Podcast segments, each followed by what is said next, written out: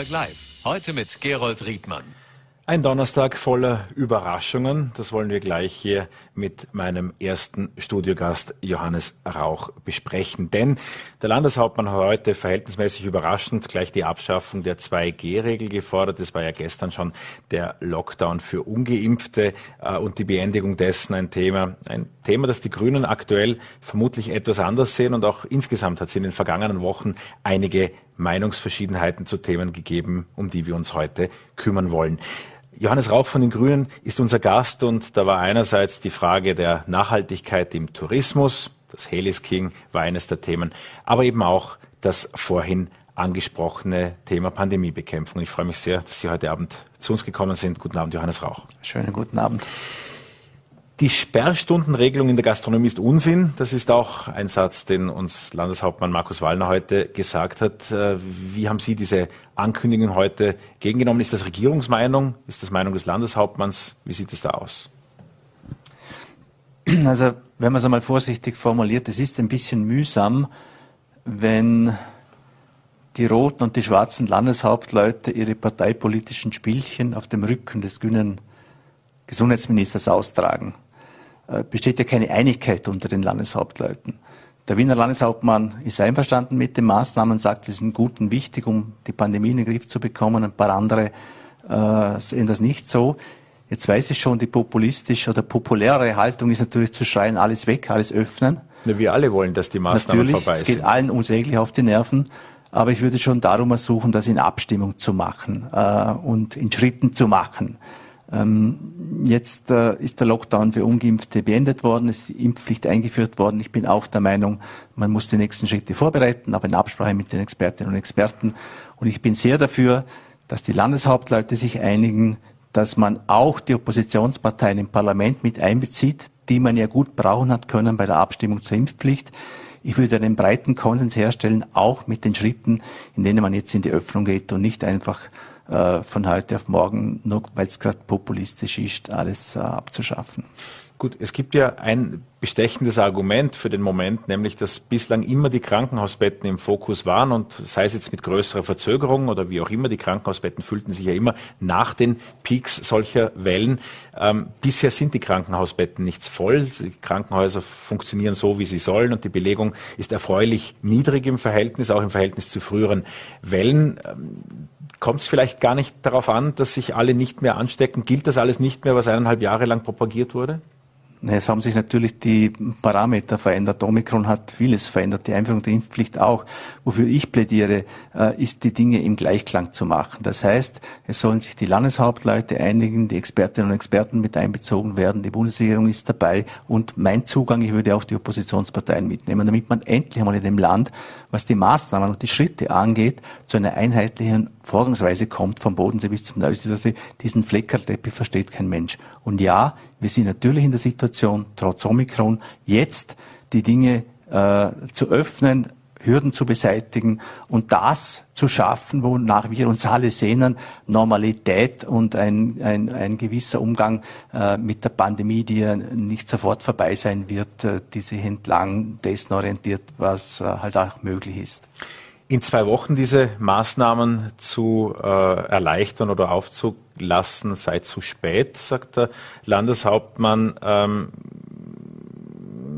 Sie sagen, man soll zuwarten. Äh, wo wird man sich treffen? Na, zuwarten, ich finde, man soll Einigkeit herstellen und auf die eine oder andere Woche, mehr oder weniger, kommt es jetzt auch nicht drauf an. Ja? Jetzt haben wir 20 Monate Pandemie und jetzt haben wir gerade die höchsten Zahlen, was Omikron angeht, laufen gerade auf, die, auf, den, auf den Peak wahrscheinlich zu mit einer unfassbaren Anzahl von, äh, von Neuansteckungen.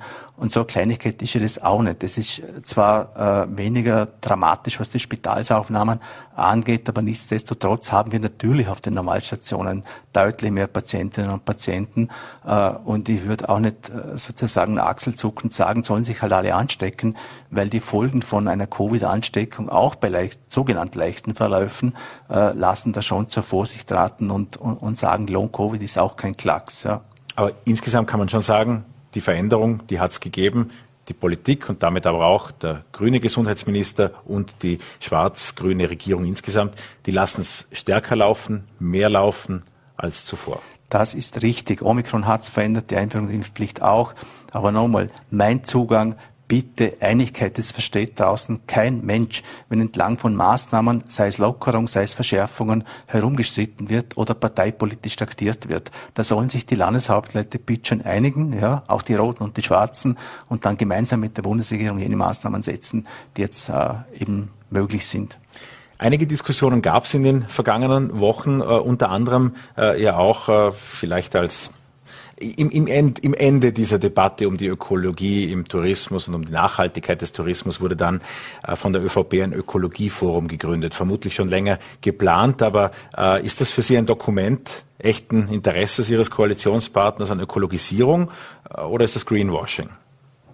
Das würde mich ja freuen, wenn es ein, ein echter Zugang ist, aber es ist halt von der Zeit, vom zeitlichen Zusammenfallen schon ein bisschen seltsam, wenn man am Vortag die Heliskiing-Genehmigung verlängert und am nächsten Tag ein Umweltforum äh, gründet. Da muss man sich schon die Frage gefallen lassen, wie glaubwürdig ist das und geht es da nicht um, um eine Marketing-Sache. Äh, wenn das Ganze ernst gemeint ist, hat auch Christoph Metzler angekündigt, gerne in den Dialog treten, gerne die Maßnahmen umsetzen. Da gibt es jede Menge zu tun, äh, auch im Landtag, die, Dinge, die, die man gemeinsam beschließen kann. Äh, aber es muss halt stimmig und glaubwürdig sein und nicht nur ein Marketing-Gag.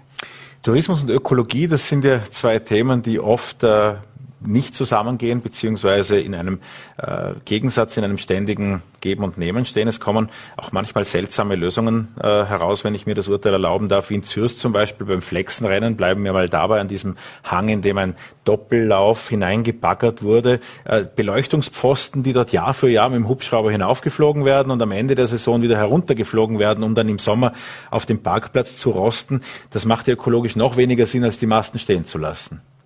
Na, insgesamt äh, würde ich ja sagen, diese Weltcuprennen sind nicht wirklich Teil eines nachhaltigen Tourismus. Das ist vielleicht äh, werbetechnisch für Lech gut, aber für andere Destinationen dann schon wieder nicht mehr. Und ich sehe auch nicht ein, warum dann gerade Lech immer alles bekommt und die anderen gar nichts bekommen.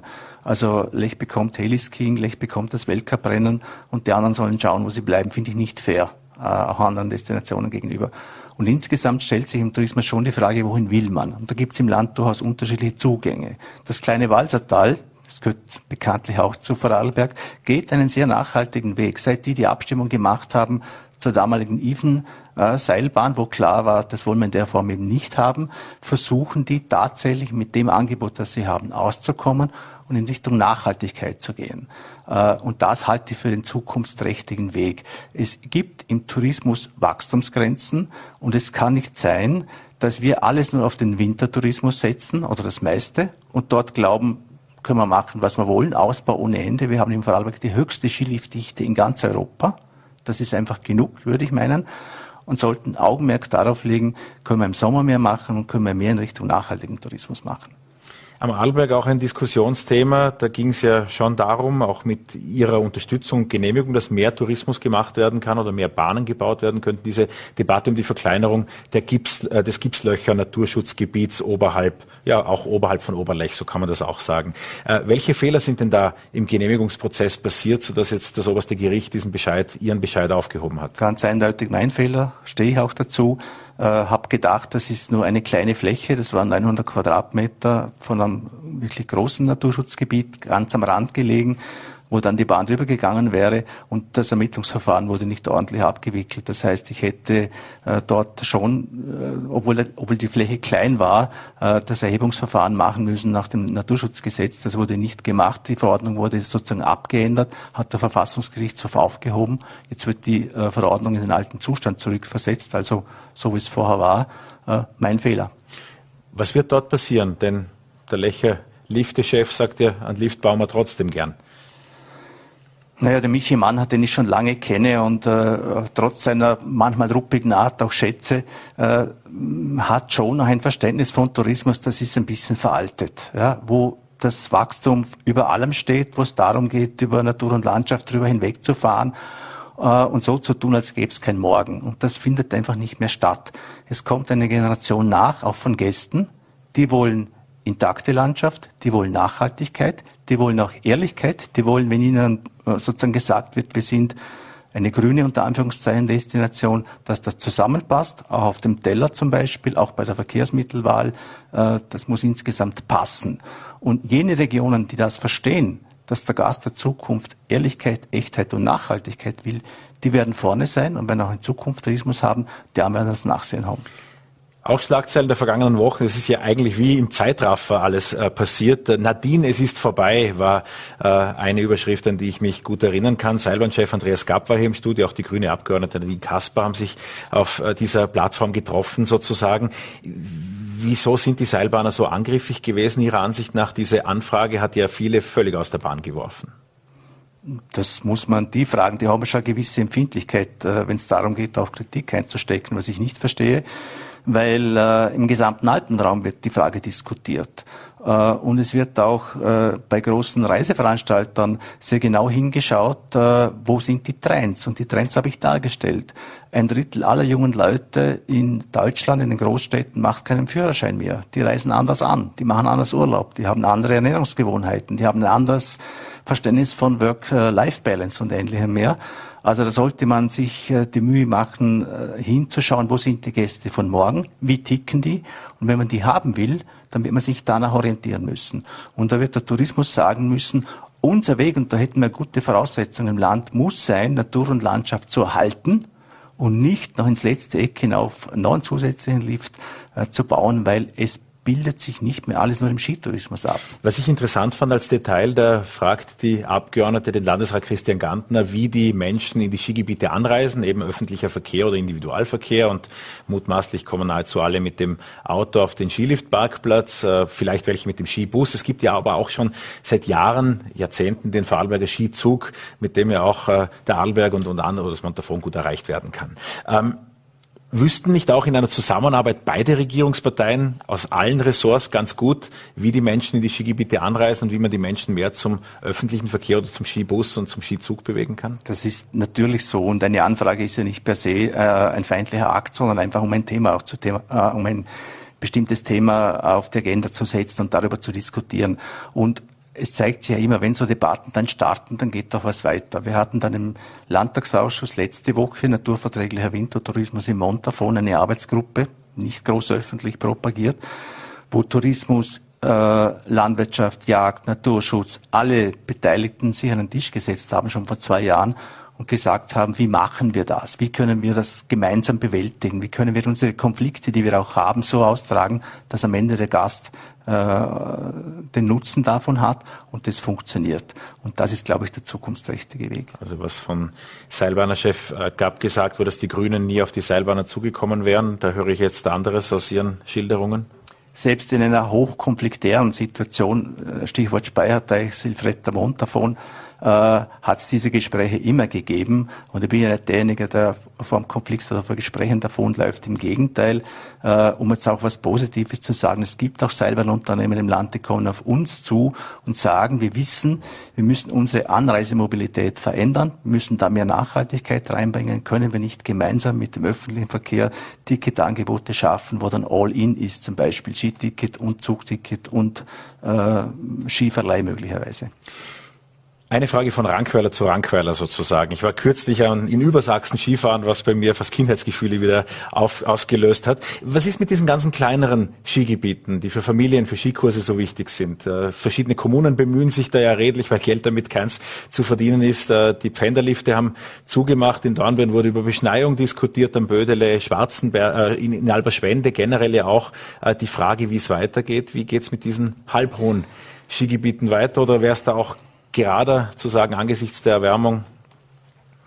Das, also das, ich halte viel von den kleinen Skigebieten, nicht nur aus Nostalgiegründen. Das sind zum Teil auch Familienskigebiete, wo Kinder Skifahren lernen und ähnliches mehr. Deren Problem ist der Klima, ist die Klimaveränderung. Das ist so. In diesen äh, mittleren höheren Lagen wird es einfach zunehmend problematisch und da kannst du dann auch mit Beschneiung nichts mehr retten. Daumen, Bödel hat noch den Vorteil, ist nordseitig gelegen und funktioniert noch eher. Aber andere, die haben äh, von fünf Jahren dreimal keine Saison. Ja, da wird es dann schwierig und da wird man dann auch wohl die Gnade haben müssen zu sagen, es geht sich nicht mehr aus. Aber wo es geht und wo die Schneesicherheit einigermaßen noch da ist, bin ich dafür, dass auch die öffentliche Hand mit unterstützt und mit einspringt. Ich bin nicht dafür, sozusagen nur aus Rentabilitätsgründen jedes kleine Skigebiet äh, flöten gehen zu lassen. Wir sind gesamthaft gesehen zu Beginn eines neuen Jahres. Wir hoffen, dass wir die Pandemie möglichst schnell, wie auch immer, dann auch für immer möglichst hinter uns lassen. 2024 wird in Vorarlberg erneut gewählt. Ähm, die Pandemie ist ja auch für Politiker eine Aufgabe. Wie kommen Sie aus dieser ganzen Pandemie heraus? Wie sehen Sie auch derzeit nach Sebastian Kurz und auch äh, vielleicht in einer zu Ende gehenden Pandemie die Kräfteverhältnisse auch zwischen den Regierungsparteien und auch generell im Parteienreigen, äh, wenn ich an die Impfgegner denke in, in Vorarlberg? Lässt sich ganz schwer beurteilen. Ich glaube schon, dass sich da die Landschaft massiv verändern wird. Ähm, wahrscheinlich wird eine, eine Partei, die gegen die Maßnahmen agitiert, wie MFG oder wie sie, wie sie alle heißen, kandidieren, auch mit Möglichkeiten in, ins Parlament einzuziehen. Stand heute, wie das in zwei Jahren sein wird, äh, wage ich nicht zu beurteilen. Äh, wichtig scheint mir zu sein, dass nach diesen ganzen Verwerfungen in der ÖVP, nicht in der Bundesregierung. Das waren ÖVP-Probleme äh, mit Sebastian Kurz und Co. Äh, da jetzt Ruhe eingekehrt ist und die Grünen ihren stabilisierenden äh, Einfluss auch da geltend gemacht haben. Es funktioniert jetzt und das soll so bleiben. Äh, vorgezogene Wahlen braucht kein Mensch. Und jetzt wird es darauf ankommen, dass die Politik insgesamt äh, es schafft, den Ausgang aus der Pandemie zu gestalten und äh, Bitchen, und das, dafür sind wir angetreten, dann die Dinge weiterzutreiben, wo wir dringend Handlungsbedarf haben. Die Klimaveränderung schreitet fort. Wir haben ein massives, äh, nicht nur Facharbeiterproblem, sondern Arbeitskräfteproblem in, in, in Vorarlberg und in Österreich. Äh, und das sind, und haben Wohnkosten, die uns durch die Decke gehen. Also da gibt es Aufgaben, Sonderzahl, die zu bewältigen sind und daran ist zu arbeiten. In den vergangenen Tagen hat das Finanzministerium ja diese berühmt-berüchtigten Beinschab-Studien veröffentlicht, in der an Belanglosigkeiten sich überbietende äh, PowerPoint-Seiten aneinandergereiht werden für viel zu viel Steuergeld, dass da, dass das sicherlich im Untersuchungsausschuss auch noch äh, sehr stark debattiert werden wird, welche Tiere mit welchen Politikern assoziiert werden. Von hinterfotzigen Pfauen war da die Rede, äh, wenn an Sebastian Kurz gedacht wurde und so weiter. Ähm, wie geht's Ihnen damit und hat die ÖVP einen klar genugen Schnitt zur Vergangenheit gemacht? Das wird sich zeigen. Ähm, ich halte es insgesamt für katastrophal. Es ist äh, sozusagen in erster Linie ein ÖVP-Problem, aber dann gleich einmal eines der gesamten Politik, weil da ist ein, ein, nochmal ein Ausmaß an Verachtung spürbar der Politik gegenüber, teilweise zu Recht, und ein Unverständnis, was da abgegangen ist und was da alles möglich war. Äh, das ist demokratiegefährdend inzwischen. Und diesen Vertrauensverlust wettzumachen, das ist schon auch Aufgabe von denen, die es verursacht haben. Und da hat die ÖVP einen Riesenteil Verantwortung zu übernehmen und daran zu arbeiten, insgesamt an der Glaubwürdigkeit wieder. Das wird eine riesige Herausforderung werden und wird uns ja alle begleiten. Bei den Grünen in Vorarlberg ist jetzt immer öfters Daniel Zadra und Eva Hammerer als Doppelspitze im Vordergrund. Das auch vor dem Hintergrund, dass die Neuwahlen ja nicht mehr ewig äh, auf sich warten lassen. Turnusgemäß bleiben Sie bis zur Ende der politischen Periode im Amt? Habe ich gesagt, ja, ich werde nicht mehr kandidieren. Da bin jetzt einfach halt genug und lange genug im Geschäft und es gibt gute Junge, die das übernehmen. Ich mache die Periode fertig und dann ist für mich Schluss. Ja, man fragt ja nur zur Sicherheit ab und zu nach. Vielen Dank für den Besuch im Studio, Johannes Rauch. Danke für die Einladung. Heute vor 77 Jahren, und das ist äh, durchaus ein äh, sehr denkwürdiger Tag, wurde das Konzentrationslager in Auschwitz-Birkenau befreit. Österreich und die eigene Verantwortung zur Vergangenheit, das ist ein Thema, das, mit dem sich dieses Land denkbar schwer getan hat. Äh, wie arbeiten wir daran, dass nicht vergessen wird, was ja eigentlich auch äh, nicht vergessen äh, werden kann. Daran arbeitet auch der Vorarlberger Historiker und ehemalige Nationalratsabgeordnete Harald Walser und ich freue mich sehr, dass er bei uns im Studio ist. Sie haben Ihr Buch praktischerweise gleich mitgebracht, äh, das letztes Jahr erschienen ist im Falter Verlag Ein Engel in der Hölle von Auschwitz. Äh, vielleicht beginnen wir an diesem Individualschicksal der Krankenschwester in Kärnten geboren wurde, auch in Vorarlberg tätig war. Ähm, um was geht es in der, was hat der Engel in der Hölle von Auschwitz erlebt? Ja, es ist eigentlich eine unglaubliche Geschichte, die mich wirklich 40 Jahre beschäftigt hat, seit ich das erste Mal von ihr gelesen habe. Äh, sie hat sich freiwillig nach Auschwitz gemeldet. Äh, sie wollte dort helfen, wie sie ihrer Schwester gesagt hat. Das wurde ihr natürlich abgeraten. Und sie hat dann in Auschwitz äh, fast vom ersten Tag an Widerstand geleistet. Sie hat Häftlingen individuell geholfen. Sie hat viele gerettet. Sie hat Medikamente besorgt, zusätzliche Lebensmittel besorgt und so weiter. Und äh, sie ist dann systematisch in den, von, der, von der Widerstandsbewegung, die sie ja auch unter den Bedingungen von Auschwitz gegeben hat, und in der prominente Leute wie der österreichische Spanienkämpfer Hermann Langbein oder der spätere polnische Ministerpräsident Josef Cyrankiewicz tätig waren, die ist angeworben worden.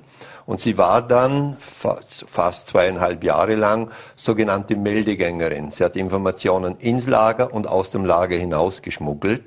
Sie hat darüber hinaus aber auch Waffen ins Lager geschmuggelt. Sie hat das Häftlingen übergeben, samt Munition. Es gibt auch eine Quelle, dass sie Sprengstoff ins Lager geschmuggelt hat. Sie hat äh, logistische Hilfe geleistet, wenn Häftlinge fliehen wollten. Sie hat Häftlingen auch menschliche Wärme, das ist etwas, was man gar nicht äh, äh, überschätzen kann, zuteil werden lassen. Also mir hat ein Überlebender in Prag äh, erzählt, äh, wie sie gemeinsam geweint haben, als er ihr die Geschichte seiner Familie äh, erzählt hat. Äh, das sind auch, oder sie hat gemeinsam, sie hat ein Weihnachtsfest organisiert. Zu Weihnachten war wenig SS äh, im Lager. Die meisten hatten Heimaturlaub, andere waren in Krakau. Ähm, so dass sie das organisieren konnte für die etwa 20 Häftlinge, die bei ihr waren. Also wenn ich sage bei ihr war, sie war Oberschwester im Krankenrevier für die SS-Männer und dort waren etwa 20 Häftlinge, die, die sie unterstützen mussten.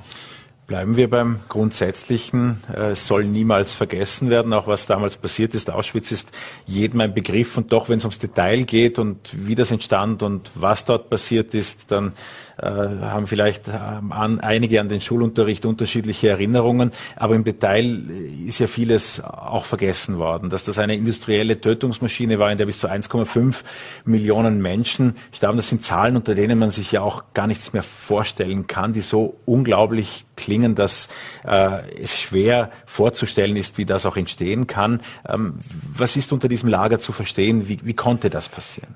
Also das ist das Gefährliche eigentlich, was Sie jetzt gerade skizziert haben, dass man angesichts der Monstrosität dieser, dieser Zahlen und, und dieses Lagers äh, einfach darüber hinwegkommt. Und das sind es dann die Details, die, glaube ich, auch wichtig sind. Ich war gerade äh, Anfang letzter Woche wieder in Auschwitz und es geht mir jedes Mal gleich, wenn man dann in die Augen der Kinder sieht, die da äh, auf den Fotos sind und weiß, die werden jetzt ins, in, in die Gaskammer geführt. Oder wenn man hört, die Berichte auch von Maria Stromberger liest, wie ein SS-Mann ein Kleinkind an den Füßen packt und mit dem Kopf an die Wand schleudert. Äh, wenn äh, Stromberger erzählt, wie sie, wie nackte Männer auf dem LKW in die Gaskammer geführt werden im Jänner, äh, dann kann man sich ein bisschen vorstellen, was da passiert. Also es ist, glaube ich, schon sehr wichtig, dass man sich mit den Details auseinandersetzt. Und eines ist besonders wichtig, wenn man immer wieder fragt, warum und soll man nicht endlich Schluss sein. Diese Opfer haben es verdient, dass man zumindest ihrer gedenkt. Ja, dass man das nicht vergisst, was sie durchgemacht haben. Und es ist natürlich auch eine Mahnung für die Gegenwart. Das äh, darf man äh, nicht unter den Tisch fallen lassen. We Remember heißt es derzeit sehr oft und dieser äh, ja 27. Jänner äh, vor 77 Jahren, wie gesagt, aber auch in Deutschland ist das ja erst seit 1996 dann auch tatsächlich ein Gedenktag für den Holocaust. Auch in Österreich war das mit der Erinnerungskultur so eine Sache. Wie ist Ihr Blick heute auf diese lange Zeitspanne?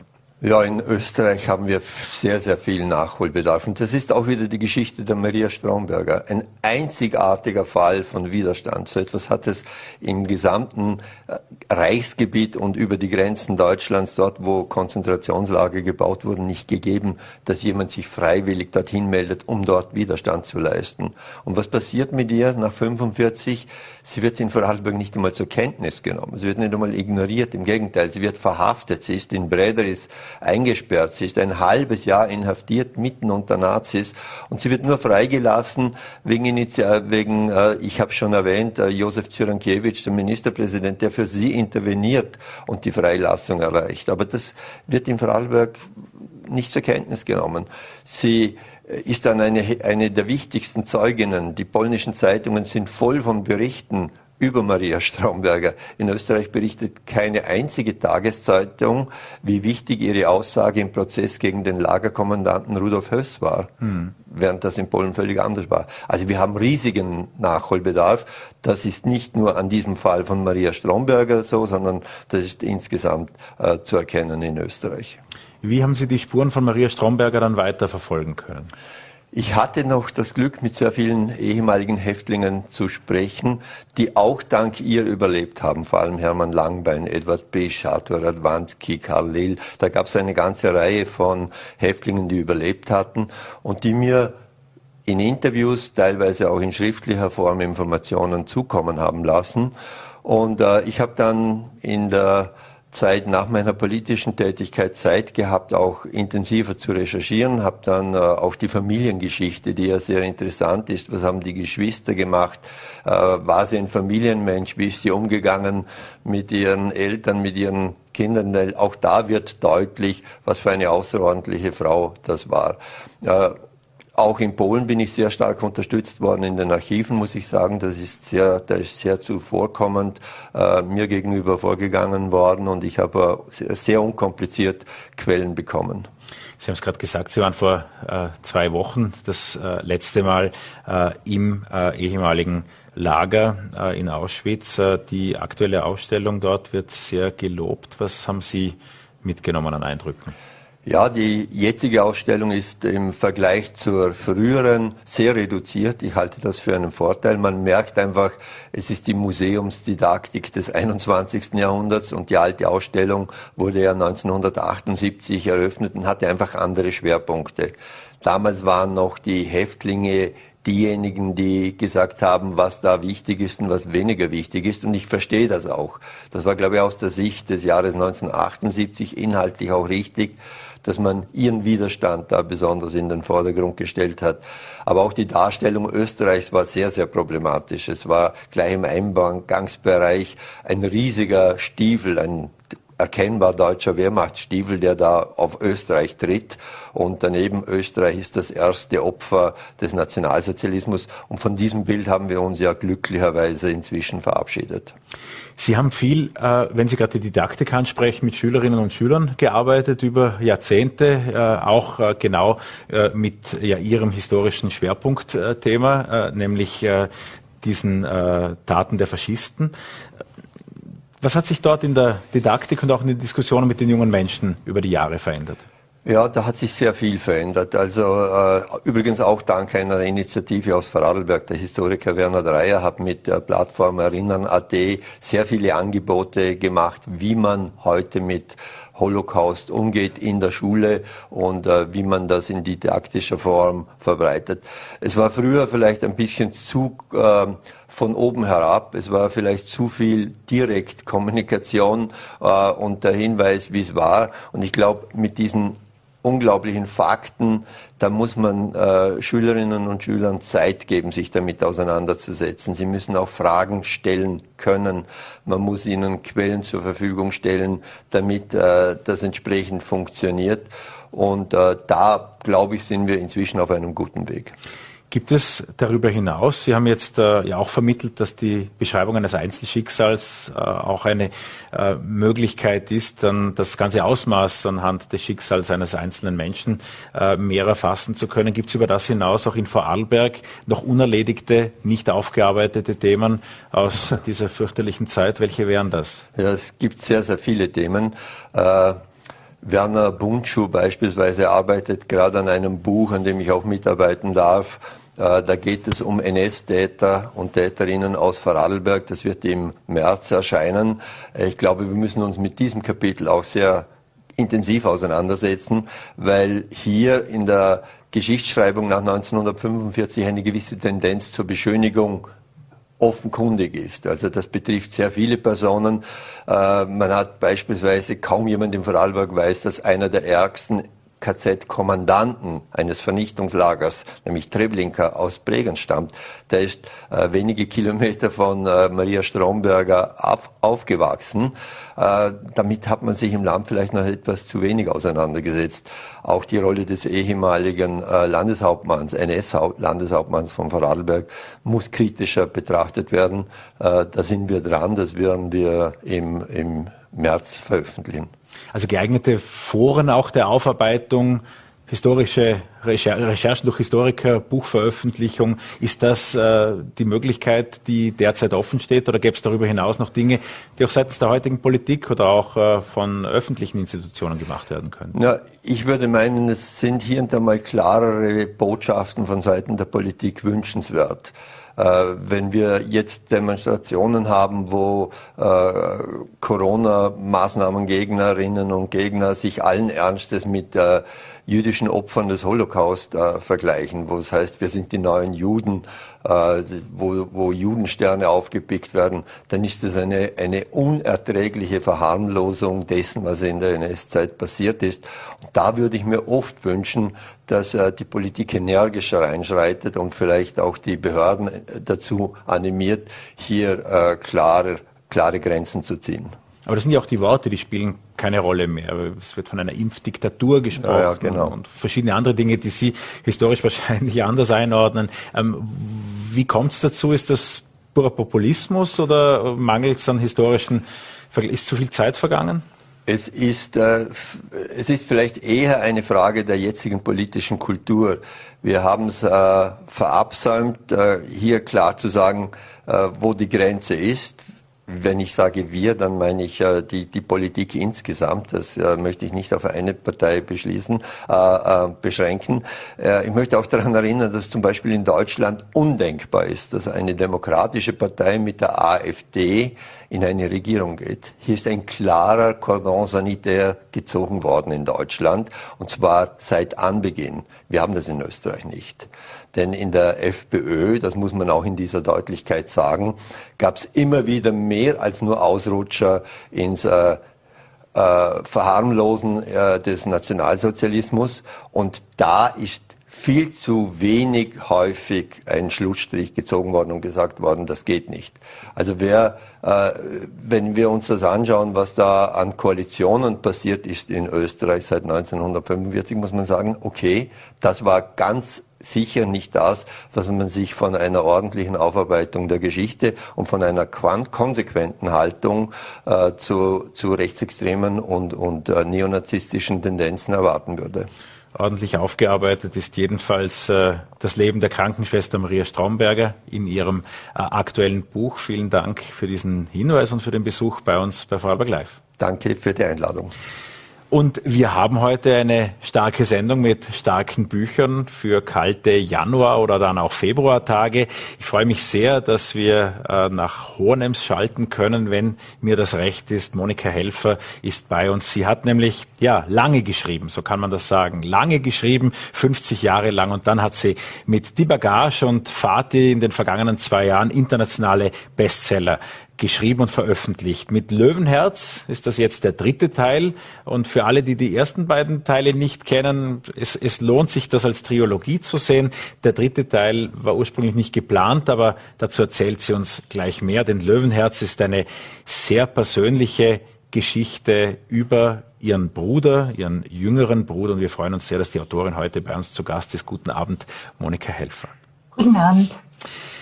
Der Verlust ihres jüngeren Bruders, eine höchst persönliche Angelegenheit. Äh, viele haben Schicksale in ihren Familien und manche werden gehütet äh, im Verborgenen. Äh, Sie schreiben ein Buch darüber. Es wird das Innerste ja auch für alle zugänglich. Wie ging es Ihnen dabei? Ja, das Innerste ist, ich meine, es ist viel Fiktion dabei und das Innerste ist schon ein bisschen verborgen. Es ist einfach eine Geschichte über meinen Bruder und es ist viel äh, von dem, was ich von ihm gesehen habe, was ich von ihm gekannt habe und wie ich ihn eingeschätzt habe. Aber das Innerste würde ich sagen, das kann man gar nicht verraten. Nicht. So, wir versuchen äh, die Fiktion und die Realität äh, aufzuarbeiten in diesem Gespräch. Spielplatz, so können wir ja beginnen, sind die 60er und 70er Jahre.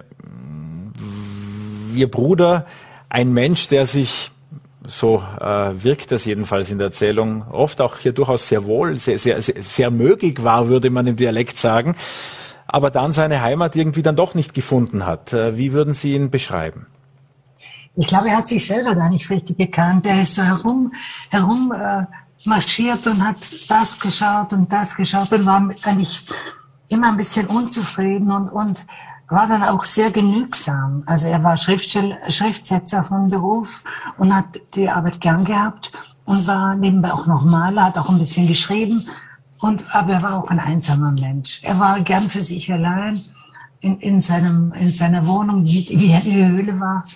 Und ja, er war, er war schon ein komischer Vogel, würde ich sagen. Also sehr eigen eine Wohnung in der Bregenzer äh, Oberstadt und äh, Bregenz, ja. der Bodensee spielt ja auch insofern eine Rolle. Ich möchte auf eine Szene andeuten. Sie haben ja Ihrem Bruder im Roman eine Figur geschenkt, eine Figur, die es ja in der, die, die aus ihren Gedanken entsprang und die es nicht in Wirklichkeit gab, wenn ich das sagen darf. Putzi, äh, eine dreijährige Putzi. Diese Begebenheit begann auf dem Bodensee, aber Sie wissen ja besser, wie das geschah. Ja, es ist die Geschichte, dass er im Sommer mit einer, er hat eine Badewanne gefunden am See, die war verrostet, dann hat er sie ein bisschen ausgeputzt und ist mit dir und seinem Hund auf den See.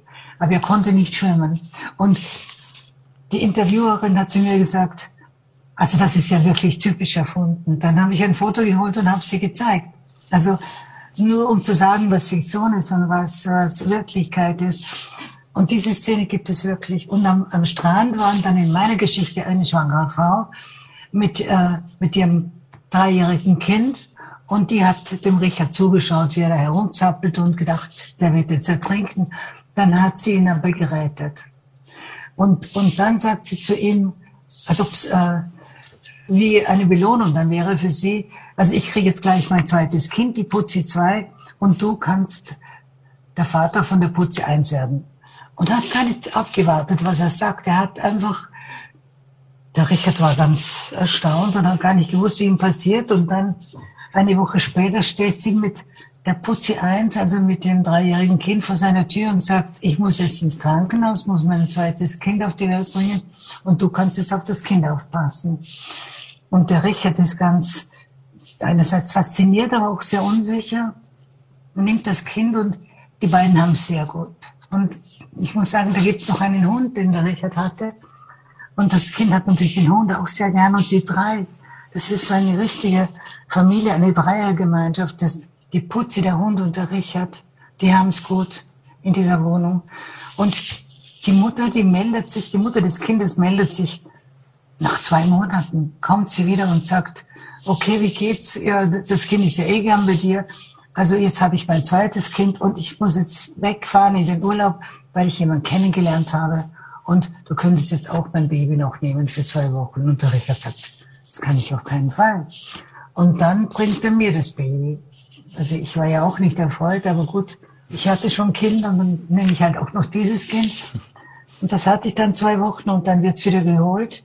Aber die Putzi bleibt bei ihm, die bleibt lange bei ihm, ein halbes Jahr. Aber nicht für immer, äh, Nein, Frau Helfer, denn äh, Sie haben den Hund Schamasch erwähnt. Äh, ja. Äh, die Putzi und der Hund sind sozusagen aus seiner Perspektive vergänglich. Ja, die sind leider vergänglich. Es ist so, dass in einem Silvesterabend geht der Richard mit der Putzi und dem Hund in den Wald, weil in der Stadt ist es so laut, das Böllerschießen und alles. Und dann wird der Hund erschossen. Also er wird erschossen von irgendeinem Mann, der halt da im Wald ist und, und das ist so eine Tragödie für das Kind und für den Richard, dass dieser Hund erschossen wird. Und dann packt er den Hund über seine Schultern und geht mit ihm in die Wohnung, die putzt an der Hand, beide weinen sie und dann geht er mit, mit ihr, mit dem Kind und dem Hund am nächsten Tag mit einer Schubkarre, wo der Hund drin liegt, zum, zum See, wo er die Badewanne damals gefunden hat. Und dann macht er ein riesiges Loch und sie vergraben den Hund. Die Putze gibt noch einen Zettel dazu, wo sie was draufgeschrieben hat. Und so endet die Geschichte von Shamash. Und bald darauf passiert auch, dass die Mutter das Kind abholt. Und da ist der Richard er ist eigentlich völlig zerstört, weil er hat sich so schon auf das Kind eingelassen. Inzwischen hat er auch geheiratet. Und seine Frau hat gesagt, so, wenn du willst, wir können das Kind adoptieren. Und da fällt dem Richard erst ein, ich kann das Kind nicht adoptieren. Ich weiß ja nicht einmal seinen richtigen Namen. Kein Kind heißt Putzi. Und ich habe ihm immer gesagt, Richard, du musst dieses Kind äh, bei der Fürsorge melden, du musst zu der Polizei gehen, musst, das muss eine Ordnung haben. Aber es hat sich so eingespielt. Wir haben dann auch nichts mehr gesagt und der Richard hat es auch so lassen. Und dann nimmt ihm die Mutter das Kind weg. Richard Löwenherz, äh, ja. was hat ihm denn gefehlt? Ich weiß nicht, er war einfach, ich glaube, er hat nicht richtig gern gelebt. Es gibt Leute, die, die leben sehr gern und fühlen sich im Leben wohl. Er hat sich nicht gefühlt. Das kann auch daher kommen, dass er als Kind also sehr früh die Mutter verloren hat und auch nicht geliebt worden ist. Von wem denn? Es war ja niemand da. Und wir, ihre Schwestern waren auch nicht da und der Vater war nicht da und er war bei einer Tante, die zwar auf ihn geschaut hat, aber er hat keine Zärtlichkeit davon. Und so ein Mensch, glaube ich, der wird, im, der wird dann im späteren Leben ein bisschen komisch. Das ist, finde ich, völlig normal. Ich finde ja auch völlig normal, wenn wir das jetzt in die heutige Zeit äh, geben, dass wir alle ein bisschen komisch geworden sind. Wir sind viel mehr ja, zu Hause. Stimmt. Wir treffen uns weniger. Diese Pandemie hat ja einiges mit uns gemacht. Was stellen Sie fest für Veränderungen? Ja, natürlich, jeder ist jetzt mehr für sich. Jeder muss sich mit sich selber auseinandersetzen was ich ja sehr gut finde, wenn man das macht. Aber für viele Leute ist das völlig neu. Ich meine, ich habe in der Pandemie in diesen Jahren meine drei Bücher geschrieben. Ich hatte kein Problem. Mein Mann hat auch viel gearbeitet, hatte auch kein Problem. Also kein schwerwiegendes. Aber die Leute, die dann zu, zu Hause gearbeitet haben, die nicht mehr weggehen durften, für die war das schrecklich. Und ich denke mir, das hat die Leute verändert. Bin ich ganz sicher. Sie haben ja einen Mann erwähnt und auch schwerwiegende Probleme. Ich meine, eines, das man vielleicht in dem Buch noch herbeizitieren kann, ist ja, dass es da ja eine Schlägerei mit Michael Köhlmeier äh, inklusive sozusagen äh, gab, wenn ich darauf verweisen darf. Ist das real oder Fiktion? Das ist halb real und halb Fiktion. Es ist ein bisschen ausgebaut, würde ich sagen, aber ein Teil stimmt schon. Und es ist ja völlig egal. Es, ich finde, es ist egal, was wahr ist und was nicht wahr ist. Wenn eine gute Geschichte daraus geworden ist, dann passt das, finde ich. Naja, das ist eben meine, ich, vielleicht auch der, der zu hehre Ansatz, äh, das Wahre äh, zu finden. Ähm, Frau Helfer, äh, wie, wie, wie, normalerweise äh, es, äh, wir haben die Videoverbindung, glaube ich, nach Hohenems wieder. Es kommen mit einer Buchveröffentlichung ja dann auch Aufgaben auf eine Autorin zu. Manche mögen das, manche absolvieren das, Lesereisen und Auftritte auf Buchmessen und so weiter und so fort. Wie sieht das jetzt in Pandemiezeiten aus, ganz praktisch gefragt? Ja, es gibt ganz wenig Sachen. Ich meine, es gibt einige Lesungen. In Groden, da werde ich hinfahren, Hamburg oder Stuttgart oder München. Aber die kleinen Sachen, die finden fast nicht statt, weil es rentiert sich nicht, 50 äh, Leute einzulassen, wenn 200 kämen und dann sagen die am Veranstalter, wir versuchen es zu verschieben.